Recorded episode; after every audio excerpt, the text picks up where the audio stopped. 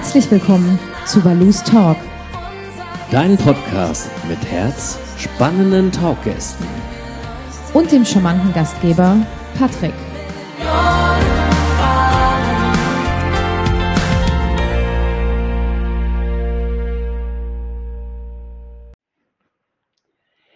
Andrea Larange, vielen Dank für die Interviewzusage und einen schönen guten Tag wünsche ich Ihnen. Ich wünsche auch einen guten Tag und sehr gerne.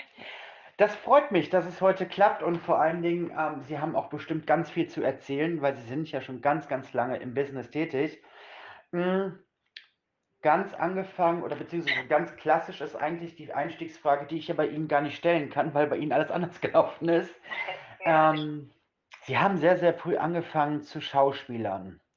Mhm. Ähm, mit, mit, acht Jahren war genau. das erste Mal, dass ich vor der Kamera stand, ja.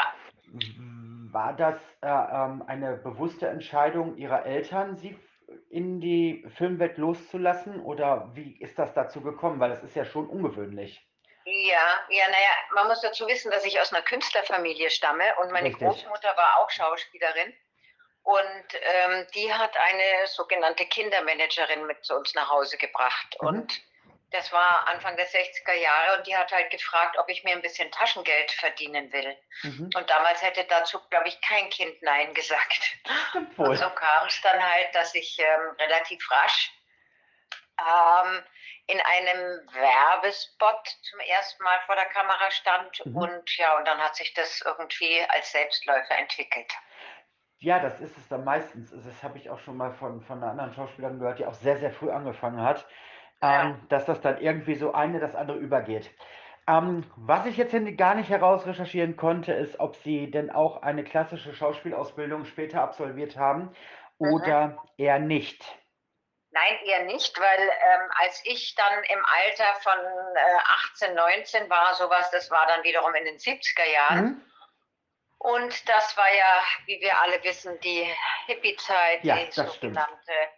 Ähm, wer zweimal mit demselben pennt, gehört schon zum Establishment. Und jetzt sind wir beim richtigen Stichwort Establishment. Äh, dazu galt, äh, zählte man auch damals Schauspielschulen und sowas. Und ich weiß noch, dass ich einen Regisseur, einen ziemlich bekannten Regisseur damals gefragt habe und mhm. gesagt habe, soll ich denn jetzt noch auf die Schauspielschule gehen? Hat er gesagt, um Gottes Willen, dann müssen wir dir das alles wieder abgewöhnen, was sie dir dabei bringen.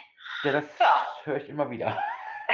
okay, das ist lustig. Ja, genau. Und, und deswegen habe ich dann zwar später, als ich das erste Mal auf einer Bühne stand, und zwar Freilichtbühne, mm, und man zu Recht kritisiert hat, dass man mich in den hinteren Reihen nicht versteht, habe ich dann zwar eine, eine Sprachausbildung gemacht eine Sprechausbildung, mhm. also äh, stimmlich einfach mich äh, weitergebildet und ähm, das hat funktioniert und ja, das, der Rest kann, kann man sozusagen, kam als Erfahrung daher. Mhm.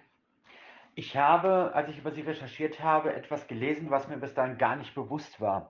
Und zwar ähm, gibt es ja gerade auch zur Weihnachtszeit in Deutschland ein, ein, ein Kinderprogramm, was im Vormittagsprogramm immer läuft, ähm, Pippi Langstrumpf. Und es war okay. mir nicht bewusst, dass Sie die deutsche Stimme der Schauspielerin sind. Mhm. Waren. Also, also Nilsson. Ja, bei den Kinofilmen. Genau, bei den Kinofilmen, sagen. richtig. Genau. Mhm. Ähm, ich habe die Serie geliebt, die liebe ich heute noch und ich habe das große, große Ehre gehabt, mit äh, Inga Nilsson ein Interview führen zu dürfen. Und ähm, habe sie damals gefragt, wie das für sie war, weil sie war zu dem Zeitpunkt äh, 10, als die, die Filme gedreht worden sind. Und sie sagte, ja. es war für sie unfassbar aufregend und spannend, aber auch anstrengend und im Nachhinein gesehen äh, nicht das Beste, was ihr passiert ist. Wie sehen Sie das? Ich meine, Sie haben synchron geschauspielert im ungefähr gleichen Alter. Ich glaube, Sie sind sogar fast gleich alt. Ähm, ich, war, ich war zwölf. Ich, ich, es gibt hm. ja äh, viele Fotos von uns von der Kinopremiere mhm. noch wo, wo der Affe dann äh, zwischen ja. uns auf der Schulter saß und so. Aber ähm, ich, ich kann das nur bestätigen, was sie sagt. Wenn man zu mhm. früh anfängt, dann kann es eben sehr leicht passieren, dass man als Kind eine sehr steile Karriere hinlegt, die dann später absinkt. Das ist ja vielen äh, tollen, süßen, begabten Kindern passiert. Mhm. Und äh, ich weiß nicht, ähm, ich glaube, ich, hab, ich war ja nie äh, der große Star in dem Sinne als Kind. Also ich habe halt sehr viel synchronisiert. Ich habe ähm, immer mal wieder gedreht. Aha. Und die, ähm, die etwas gewaltigere Karriere ging ja sehr viel später los, Richtig. sag ich mal, als ich dann schon erwachsen war. Und ähm, das meinte sie sicher damit und mhm. das ist auch gefährlich. Und letztlich ist es auch so, dass man später rückblickend schon oft das Gefühl hat, dass einem ein Teil der Kindheit gefehlt hat, weil man einfach zu schnell erwachsen wurde, weil ja. man immer diszipliniert sein musste und ähm, ja, weil man auch, sagen wir mal, den Geruch des Geldes äh, plötzlich lieben gelernt hat und auch das im Mittelpunkt stehen. Also alles Dinge, die im Grunde einer Entwicklung äh, zu früh kommen. Mhm, richtig. Sie haben unfassbar viel ähm, gedreht vor der Kamera, Sie waren auf der Bühne. Ähm, was ist für Sie der prägnanteste Unterschied zwischen dem Kameraschauspiel und dem Bühnenschauspiel? Naja, äh, auf der Bühne muss man lernen, die Präsenz der Zuschauer auszuhalten und mhm. diese unmittelbare Reaktion zu erfahren. Also das da zu stehen und, und, und angeschaut zu werden, das, das ist nochmal was völlig anderes. Lampenfieber hat man ja eigentlich nicht vor der Kamera, weil da kann man es ja x-mal wiederholen. Mhm. Ähm, aber auf der Bühne ja, weil da ist einfach nichts zu wiederholen und da kommt auch die Kritik, die Kritik unmittelbar. Also du bist okay. entweder gut oder schlecht und das merkt das Publikum auch sofort und es springt auch sofort über. Mhm. Also das ist schon eine andere Herausforderung und deswegen denke ich, dass es damals meine beste Lehre war, in die ich gegangen bin, als ich dann mit 20 angefangen habe, mal eine Zeit lang Theater zu spielen. Also ich war nie fest am Theater, mhm. aber ich habe sehr viele Tourneen gemacht und äh, auch auf Freilicht-Theater äh, äh gespielt. Ja. Und ähm, ja, kann nur sagen, das war nochmal einfach ein, ein Riesenschub an Erfahrung und Ausbildung sicherlich. Als Sie gerade sagten, das ist ein Unterschied auch, den, äh, das alles auszuhalten und so weiter. Ähm, und dass man auch die, die, die, naja, es lernen muss, auch die letzte Reihe zu erreichen. Dazu ist mir eingefallen, dass mir eine Schauspielerin gesagt hat, die vom Theater kam und den ersten TV-Dreh hatte und der Regisseur musste 25 Mal die Proben brechen, weil sie so laut gesprochen hat, sodass das, Mik dass das Mikrofon übersteuert war. Und er immer sagen musste, du sollst nicht so laut sprechen, du bist hier bei der Kamera, du kannst ein ganz normales Sprechtempo und eine ja. ganz normale Sprechlautstärke haben. Sie hat zu mir gesagt, es war unfassbar schwierig, dieses Umswitchen. Ich kann mir das, okay. ich kann mir das ja. schon, schon, vorstellen, wie das äh, so ist. Ähm, ja. Aber zurück zu Andrea Larange, genau. Ähm, Sie haben in den bekanntesten Serien mitgespielt, die wir so kennen. Sie haben in Kinofilmen mitgespielt. Ähm, ich kann mich noch daran erinnern, dass ähm, Sie sogar auch in der Schwarzwaldklinik mal mitgewirkt haben. Ich glaube, ja, in einer Episodenrolle. Mhm. Ich fand die Serie damals sehr schön, weil das war auch so ein Phänomen. Man hat sich als Familie vor den äh, Fernseher gesetzt und hat diese Sendung geschaut. Mhm. Ähm, war denn da damals vielleicht auch mal im Gespräch, dass Sie eine feste Rolle übernehmen, auf lange Frist gesehen? Oder war das bei Ihnen generell in den Serien nie so, abgesehen von Soko Kitzbühel, dass man Sie gefragt hat, äh, hast du nicht Lust, irgendwie äh, längerfristig eine Rolle zu spielen? Nee, das war damals eigentlich nicht der Fall. Also sagen wir mal so, 80er Jahre war ja Rademann-Ära. Die, die, also Wolfgang mhm. Rademann fing an mit der Schwarzwaldklinik und es kam wirklich einem Ritterschlag gleich, wenn man dort mitgespielt hat. Mhm. Man darf ja nicht vergessen, dass es damals nur die drei Programme gab. Richtig. ARD, ZDF und, und ein drittes Programm, je nach, ähm, je nach Gegend. Und ähm, wenn man da mitgespielt hat, war man halt auch irgendwo sofort bekannt. Damals liefen ja auch noch äh, ein, ein Abspann nach Ende ja. äh, des Filmes äh, runter oder auch in den, in den äh, Zeitungen, in den TV-Zeitungen war ein Name, ein Rollenname und daneben dein Name gestanden, Richtig. sodass wir also in dieser Zeit, sagen wir mal, ähm, die Popularität, die wir da erworben haben, das ist heutzutage sehr schwer, so eine Popularität wiederzukriegen. Die kriegen eigentlich nur noch Kollegen, die die ständig in der Zeitung irgendwie stehen. Und Richtig. das sind ja auch die wenigsten im Vergleich, im Vergleich dazu, wie viele Schauspieler es gibt. Ähm, Und ähm, Rademann war, das war sozusagen mein Probelauf bei ihm. Aha. Äh, der hat zum Beispiel damals äh, sehr darauf geschaut, dass die Presse einen aufgreift und berichtet.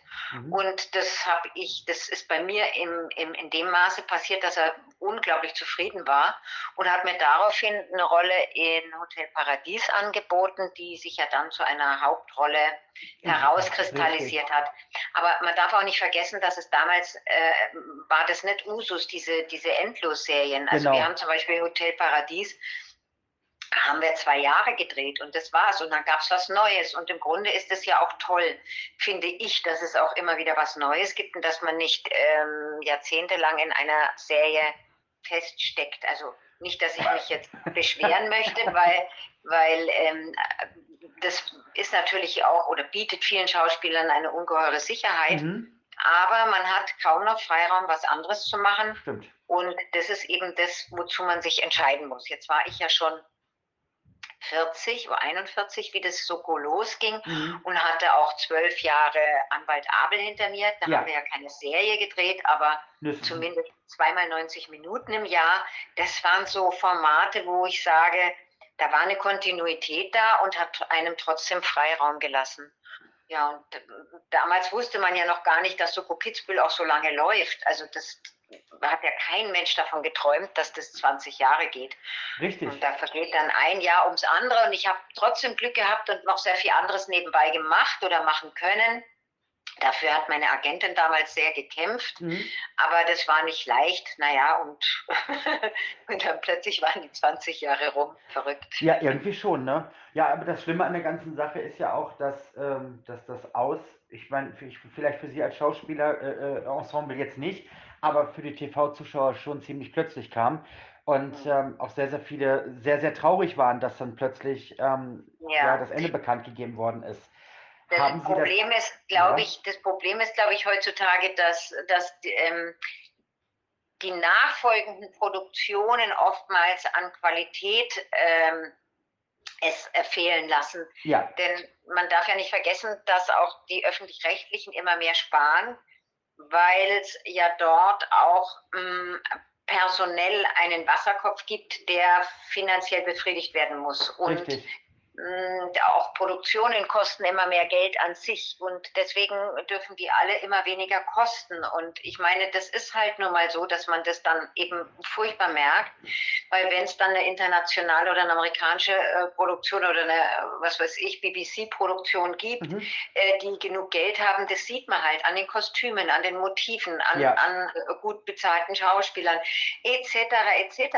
Und, und das ist das, was die, was die Schauspieler, äh, was die Zuschauer dann enttäuscht, weil, weil das Nachfolgeprogramm dann halt nicht mehr von dieser Qualität ist.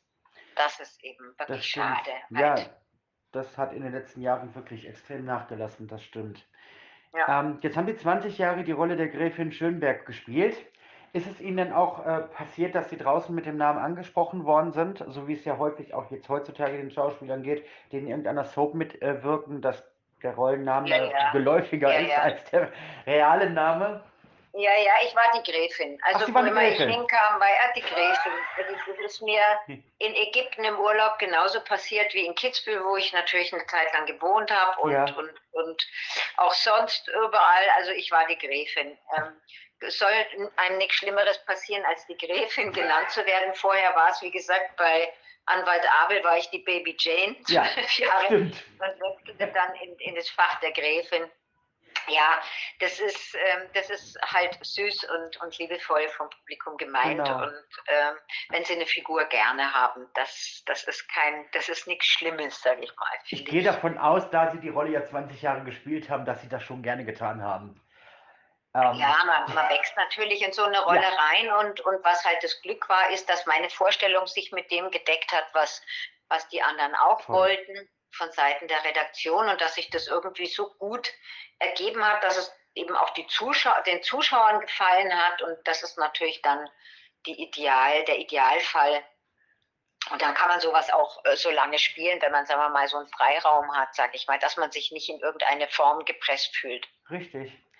Ähm, fernab vom Schauspiel haben Sie auch eine, eine Ausbildung zur Ayurveda-Spezialistin gemacht. Ähm, Ayurveda, eine Naturkosmetik, die man, oder beziehungsweise eine Pflanze, die man aus der Naturkosmetik kennt. Wie ist das bei Ihnen zustande gekommen, dass Sie gesagt haben, ich möchte sowas ähm, auch machen und ich äh, pflege meine Haut auch selbst mit Ayurveda? Ähm, also grundsätzlich hat mich äh, das Thema Gesundheit und Medizin, vor allem alternative Heilmethoden, mhm. immer sehr, sehr interessiert. Ähm, das kam daher, dass auch meine Tochter immer ziemlich gekränkelt hat. Mhm. Und ähm, ich dann irgendwann die Ayurveda entdeckt habe, als ich in einem Club ähm, von zwei absoluten Experten äh, eine Synchronmassage verpasst gekriegt habe. Und das war ein Gefühl, wie ich es noch nie nach einer Massage hatte. Und da habe ich gesagt, wow, was ist denn das Wahnsinniges? Da möchte ich mehr drüber wissen. Und dann habe ich mich da sozusagen ins Studium begeben und habe dann eine Ausbildung gemacht zur mhm. Ayurveda-Spezialistin. Und ähm, irgendwann kam auch das Thema Hautprobleme daher. Das, wir haben ja damals mit, mit, mit Sachen geschminkt, die würde man heute gar nicht mehr verwenden, mhm. aber das war halt damals so und äh, das, das, da war sehr viel Chemie drin und irgendwann hat halt meine Haut dann auch überreagiert. Und ähm, ich habe gemerkt, dass die Öle einfach der Haut gut tun. Und daraus hat sich dann die Idee entwickelt, selbst eine Kosmetikfirma zu gründen. Und dann habe ich das äh, ja, mit Hilfe von, von ein, zwei Personen äh, durchgezogen. Jetzt gibt es seit fünf Jahren schon Shanti. Ich weiß zwar nicht, ob ich es jetzt richtig ausgesprochen habe. Shanti, ja. Also das, das, ähm, das, die Firma habe ich 2018 nach 15 Jahren verkauft. Okay. Äh, das ist jetzt schon, das ist jetzt schon etwas länger her. Das ähm, aber ähm, weil ich einfach wirklich keine Zeit hatte und sagen wir mal so, die Konkurrenz auch groß ist mhm. und da wäre die Möglichkeit gewesen zu wachsen und einen richtigen Betrieb auf die Füße zu stellen und ähm, das wollte ich dann nicht mehr machen. Das kann ich verstehen, das kann ich gut verstehen. Man muss Priorisierungen setzen und äh, äh, wir brauchen uns da ja auch nichts vorzumachen. Wir werden alle nicht jünger. Ähm, es wird alles zu viel. Sie sind ja auch noch aktiv als Schauspielerin und das ist auch gut so. Ähm, Sie sind Synchronsprecherin, Sie machen ja einiges noch und dann muss man nicht alles. Ja, synchron spreche ich eigentlich schon lange nicht mehr. Da habe ich mich irgendwann mal entschieden und habe gesagt, ich habe ein Kind und ich, ich, ich, ja. ich, Schauspielerei wurde sehr viel und dann habe ich das synchron gelassen. Aber was ich jetzt so nach, nach der Soko kennengelernt habe, war, habe ich mein erstes Hörbuch gesprochen. Mhm. Und das war auch eine schöne Erfahrung. Es war zwar wahnsinnig anstrengend, aber, aber schön, weil es auch ein, ein sehr erfolgreich war, weil die. Leute das toll fanden. Und ähm, da habe ich mir gedacht, okay, das ist doch, das ist doch eine Variante von Synchron, sage ich mal. Hm, ich habe schon immer wahnsinnig gerne vorgelesen und ähm, könnte mir vorstellen, dass ich in Zukunft einfach auch so ein bisschen mehr in die, in die, in das Genre Lesungen oder, oder Hörbücher eben reinrutsche, Aha. weil ja, ist einfach dann auch nicht mehr so viel Arbeit. Ich, ich äh, beziehe jetzt bald Rente und möchte es mir eigentlich so ein bisschen gemütlicher machen, nachdem ja. ich seit meinem achten Lebensjahr da äh, in Doppelbelastung Schule und, und, Job äh, immer durchgearbeitet habe, habe ich, hab ich mir so gedacht, ein bisschen mehr Ruhe habe ich mir irgendwie verdient. ich würde mal sagen, das haben Sie definitiv. Und ähm, gerade auch so das ähm, Sprechen, Lesen und so weiter, finde ich, passt Ihnen sehr, sehr gut, weil Sie eine sehr angenehme Sprechstimme haben. Und ähm, da macht einem das Hören noch mehr Spaß, natürlich. Ja, das stimmt, das sagen die Leute so und sagen auch, dass es da einen hohen Wiedererkennungswert ja. gibt. Und dann habe ich gedacht, okay, dann, dann versuchen wir das halt mal in die Richtung. Finde ich gut. Jetzt haben Sie ja gerade, oder wir haben ja auch schon einiges über äh, Soko Kitzbühel gesprochen und ähm, ganz aktuell läuft ja eine äh, Spendenaktion für die Organisation Amalie über ähm, eBay. Ja. Und da werden ja Original Items von Soko Kitzbühel, die Sie persönlich ähm, getragen haben, veräußert für Amalie. Jetzt würde ich ganz gerne mit Ihnen darüber ähm, sprechen, weil es eine Aktion ist, die aktuell auch noch läuft. Und ähm, da würde ich gerne von Ihnen erfahren, zum einen, was ist Amalie, was war die Intention, dieses zu unterstützen und wie lange geht das noch? Okay, also ich habe während des Lockdowns einen Bericht ähm, über Amalie gesehen auf Arte und das hat mich ähm, so fasziniert. Es hat eine junge Frau aufgebaut. Hier geht es um Zwangsprostitution beziehungsweise um Frauen, die äh, unverschuldet in der Prostitution gelandet mhm. sind. Das sind meistens Leute, äh, Frauen aus dem osteuropäischen Raum oder Afrikanerinnen. Und ähm, die brauchen wirklich unsere Hilfe, weil ähm, das ist, das ist ähm, herzzerreißend, was diese Frauen da durchhalten müssen. Also das ist, das ist, im Grunde sind es sechs Sklavinnen. Ja. Und Amalie kümmert sich ähm, um diese Frauen, wenn sie medizinische Versorgung brauchen oder wenn sie eben zurück wollen in ein, in ein äh, anderes Leben wieder. Und ähm, äh, das, die Frau Dr. Professor Julia Wege hat das aufgebaut. Wie gesagt, eine, eine junge Frau, die mich extrem fasziniert hat. Ähm, weil sie so sauber aussieht und so, so freundlich ist und so tatkräftig und so. Dann habe ich ganz spontan dort angerufen, habe gesagt, ich habe jetzt was gespendet, aber falls Sie mal in der Öffentlichkeit Unterstützung brauchen, ähm, dann bin ich hier. Mhm. Und dann kam es tatsächlich so, dass es gab eine Fotoausstellung. Der Fotograf Hype Jelikaya hat die Damen zwei Jahre lang begleitet und hat Fotos gemacht von ihnen. Und aus diesen Fotos, 2000 Stück, wurden 40 ausgewählt und ähm, daraus ähm, entstand eine Fotoausstellung und gleichermaßen ein Bildband und ähm, der Erlös dieser Ausstellung und auch des Bildbandes kommt auch Amalie zugute. Und ich habe bei der Eröffnung dieser, dieser Ausstellung Lesungen, eine Lesung gehalten, ja. und zwar Texte von diesen Frauen, was die, was die so verfasst haben. Mhm. Es gibt mhm. also eine, die hat ein Buch geschrieben, andere ähm, verfassen kurze Texte und dann haben die Leute wirklich das Weinen angefangen und ich fast auch selber, als ich mhm. das gelesen habe. Und dadurch hat ähm, diese, diese ganze Aktion irgendwie eine andere Bedeutung bekommen. Viele Leute kamen hinterher und haben gesagt, sie hätten jetzt erst kapiert, worum es da eigentlich geht. Ja. Und das war schön, dass ich da so involviert werde. Auf jeden Fall ähm, habe hab ich dann, äh, als es alles vorbei war, irgendwann in meinem Büro diese ganzen Sachen gesehen, ähm, so Erinnerungsstücke und so weiter und habe gedacht, meine Güte, die, die trägst du jetzt mit dir rum, bis, bis du irgendwann mal ins Grab fällst und dann muss es dein Kind irgendwie entsorgen. Und mhm. dann habe ich gedacht, ähm, vielleicht kann man da noch irgendwas Gutes mit tun und habe äh, dann automatisch an eine Auktion gedacht und habe gedacht, wir versuchen jetzt einfach mal die Sachen zu versteigern.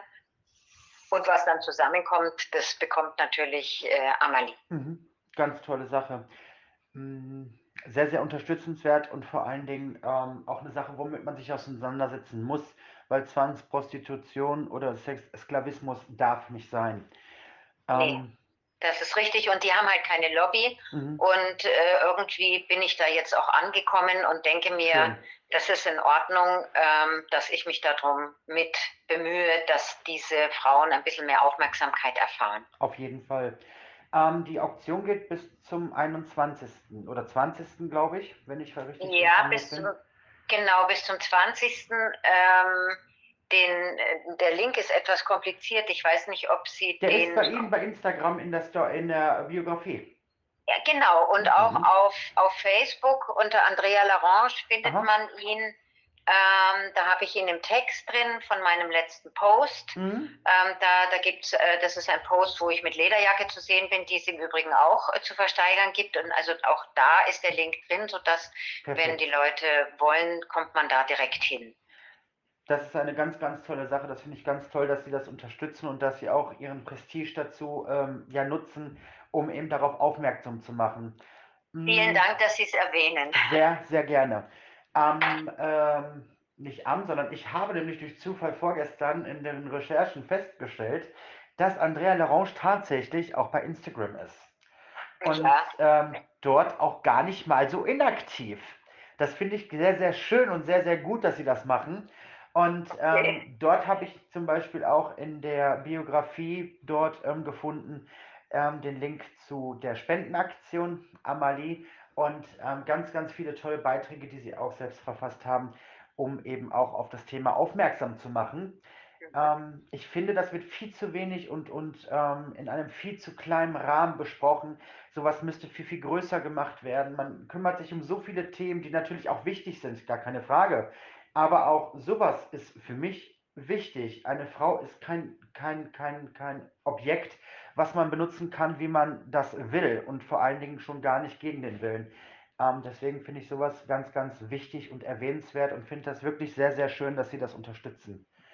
Also, ja, danke, das ist sehr lieb. Ja, na, wie gesagt, Sie haben eben keine Lobby. Es ist, ja. hat immer noch einen, einen gewissen Ogu, ähm, aber man darf halt nicht vergessen, und ich will jetzt kein, niemand die Schuld zuweisen, aber Nein. Es gibt halt leider immer noch genügend Männer, ähm, die dort hingehen und das in Anspruch nehmen. Und wenn man das nicht täte, dann dann würde es das auch in der Form nicht geben. Und das das gibt es halt in so großem Ausmaß noch, dass wir uns da als Gesellschaft echt überlegen müssen, ähm, das könnten wir ja von heute auf morgen irgendwie abstellen. Und ja. es gibt ja auch eine andere Form von Prostitution, wo, ähm, in, wo Frauen das zum Beispiel freiwillig machen oder, oder sagen wir mal, mh, hm, ja, in einem anderen, auf einem, auf einem anderen Niveau vielleicht. Und ähm, also, aber Zwangsprostitution ist wirklich ein Verbrechen und, ja.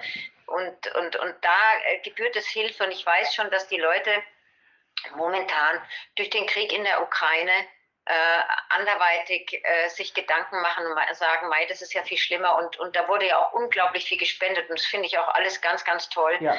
Aber dennoch ähm, finde ich, darf man halt auch in unserem Umkreis mh, mm, Dinge nicht vergessen, die auch wichtig sind und ja. diese Frauen, diese Frauen, sage ich mal, die sind oft für Jahre in, in dieser Zwangssituation. Die werden gezwungen, Kinder zu kriegen und müssen danach sofort wieder arbeiten, sonst, sonst haben sie kein Zimmer mehr und, und landen auf der Straße oder so etwas.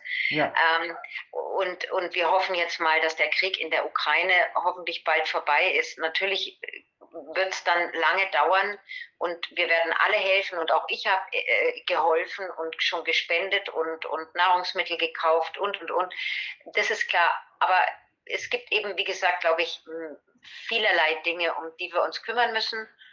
Das, wir leben ja jetzt auch in einem Zeitalter des enormen Umschwungs ja. und merken gerade momentan sehr, sehr stark, dass nur das absolute Miteinander uns helfen wird, diesen, diesen Zeitenwandel äh, durchzustehen. Das stimmt definitiv. Das stimmt. Also wie gesagt, ganz, ganz dringend ähm, auf Instagram oder auch auf Facebook gucken und sich äh, Linkmythe und wer Interesse hat, dann einfach einen der Artikel ersteigern. Das ist nämlich das Allerwichtigste am Ende des Tages. Ähm, Danke. Sehr gerne. Frau Larange, was ist in der nächsten Zeit denn so bei Ihnen geplant? Kann man Sie irgendwo sehen? Sind Sie irgendwo oder sagen, haben Sie was gedreht, wo Sie schon drüber sprechen dürfen? Oder ja. sagen Sie jetzt, ja, ja. ich sag nichts? Ja, ja, also ich äh, tatsächlich habe ich mir in dieser, in dieser etwas komplizierten Zeit, ja. in dieser sogenannten C-Zeit, hm. Ein Sabbatical-Jahr verordnet. Ich ja. habe äh, letzten Mai zum letzten Mal ähm, eine Folge für die Chefin gedreht mit Katharina Böhm ja. und ähm, Jürgen Tonkel. Und äh, da habe ich also eine, eine Psychopathin gespielt, eine, eine Therapeutin, die, die, ähm, die ähm, andere Leute zum, zum Mord anstiftet. Aha. Und das war mal so was ganz anderes und das habe ich gerne noch gemacht. Und danach gab es eben äh, mein Projekt Italien. Es gibt da ein Häuschen und das muss ganz dringend renoviert werden. Und da habe ich jetzt mein ganzes Herzblut und einiges an Geld hineingesteckt. Toll. Und ähm, ja, denke mir, wenn es irgendwie so, so, eine, so, so, so solche Gedanken habe ich halt einfach, wenn es irgendwie ganz furchtbar wird, dann kann ich in Italien wohnen und im Garten Gemüse anbauen und dann auch noch ein paar Hühner haben. Ja. Und dann habe ich eine Basis für mich und meine Familie geschaffen. Ja. Da geht auch alles mit Photovoltaik und wir erzeugen unseren eigenen Strom und haben eine Toll. Quelle. Und das ist halt ähm, so etwas, was mich gerade momentan unglaublich ähm, glücklich macht. Aber glaube, das aber fordert, auch fordert genau. Also wer je Besitz in Italien gehabt hat oder so, der weiß, was da an Bürokratie ist. Dagegen ist das bei uns alles ein Kindergarten. Ja. Und ähm, ja, also das muss ich ganz ehrlich sagen, fordert mich so, dass ich jetzt auch mh, bis auf kleinere Jobs äh, momentan gar nichts gemacht habe, bis ich dann, ähm, ja, ich hoffe mal so im Herbst alles bewerkstelligt habe und dann äh, denke ich, geht es in irgendeiner Form wieder los. Ich glaube ja ein bisschen an, an Vorsehung, an Universum, Ja. an, ich bin im Vertrauen mit mir und, und meinen Lieben, die mich oben beschützen, so denke ich. Und alles hat seine Zeit und jetzt ist gerade die Zeit äh, gekommen, dass ich mir eine Basis schaffe und ähm, danach wird es auch wieder weitergehen mit der Arbeit in der Form, die für mich mh, passt, sag ich mal. Das finde ich sehr schön und vor allen Dingen auch sehr, sehr spannend. Ähm, wir beobachten das Ganze. Ich habe ganz vergessen, Sie haben natürlich auch eine Homepage, andrea-larange.de. Da kann man Ja, die ich vernachlässigt habe, Das muss ich ganz ehrlich sagen. Ich passieren. bin jetzt gerade dabei, äh, die auf Vordermann zu bringen wieder und da wird natürlich das Hörbuch eingestellt und solche Toll. Sachen. Das, das, ähm, das ist so auch so mh, die Hausaufgaben, die ich äh, momentan zu bewältigen habe, auch meine ganzen ähm, Plattformen, die man als Schauspielerin nutzt, um Ja. überhaupt besetzt zu werden, die habe ich alle ein bisschen verschlampert und da, da gibt es jede Menge digitale Hausaufgaben. Das hasse ich leider. Das kann ich sehr gut verstehen. Das kann ich sehr gut verstehen. Das ist für mich auch immer ein Graus.